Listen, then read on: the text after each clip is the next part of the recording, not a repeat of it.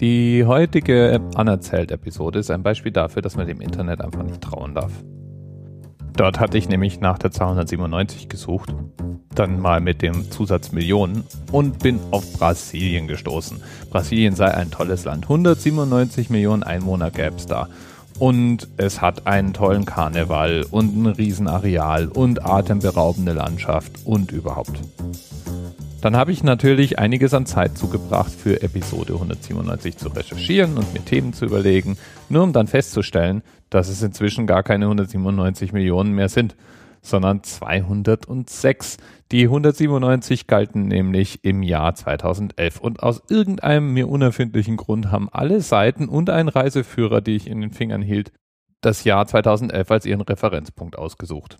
Verdammt aber auch. Mir egal, wie schon mehrmals erwähnt, ist ja mein Podcast, also sprechen wir heute darüber, wie viele Millionen Einwohner Brasilien 2011 hatte, nämlich 197. Die Hauptstadt von Brasilien heißt Brasilia und hat mit 2,7 Millionen Einwohnern weniger Einwohner als zum Beispiel Berlin. Andere Städte sind Sao Paulo mit knapp 12 Millionen Einwohner in der Stadt und 21 Millionen im Gesamtgebiet oder Rio de Janeiro mit 6,5 Millionen Stadteinwohnern und 12 Millionen im kompletten Gebiet. Und Brasilien ist ein riesiges Land, das fünftgrößte weltweit mit 8,5 Millionen Quadratkilometern.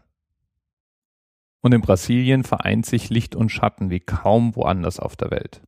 Heimat des Karneval in Rio und gleichzeitig fest in der Hand von organisierter Kriminalität beides kann nirgendwo so nah beieinander liegen wie in Brasilien. So war es beispielsweise 2007 zu einem regelrechten Bandenkrieg gekommen rund um die Gewinner des Karneval in Rio. Man muss nämlich wissen, dass der 60 Millionen Euro kostet jedes Jahr und dass es mehrere Samba-Schulen gibt, die dort um den jeweiligen Gewinn und das Prestige kämpfen.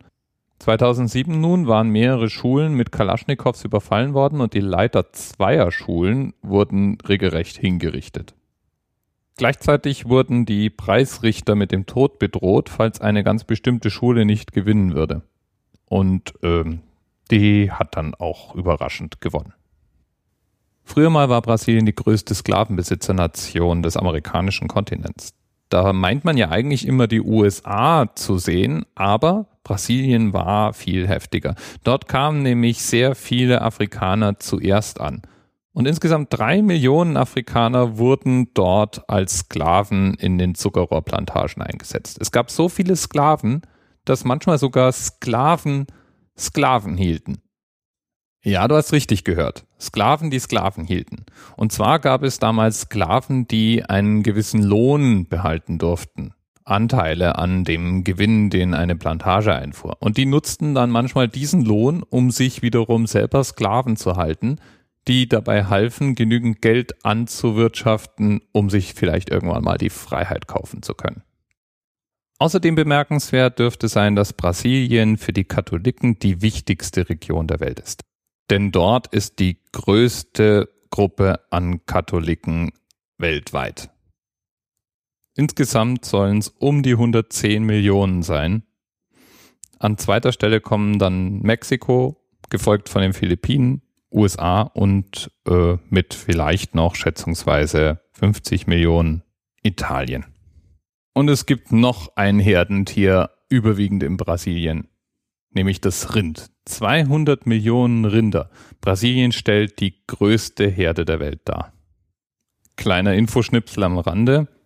Die Rülpser von Kühen und anderem Zuchtvieh machen ungefähr ein Drittel der globalen Methanproduktion aus. Und Mist setzt ungefähr zwei Drittel der Distickstoffoxide frei. Diese beiden Gase sind zwischen 23 und 300 Mal wirksamere Aufheizer des Planeten als das viel bekanntere Kohlendioxid. Zumindest wenn man Dr. Aldales geografischen Lexikon Glauben schenken darf. Wie wäre es also, wenn wir weiterhin Sportwägen und SUVs produzieren und fahren dürfen und dafür Brasilien seine Rinderherden abbaut? Wir könnten doch alle Vegetarier werden und alles wäre in Butter. Oh, Butter. Hm, Moment. Muss ich nochmal drüber nachdenken. Als alternativer Wirtschaftszweig würde sich auf jeden Fall dann in Brasilien die Produktion von noch mehr Flipflops anbieten.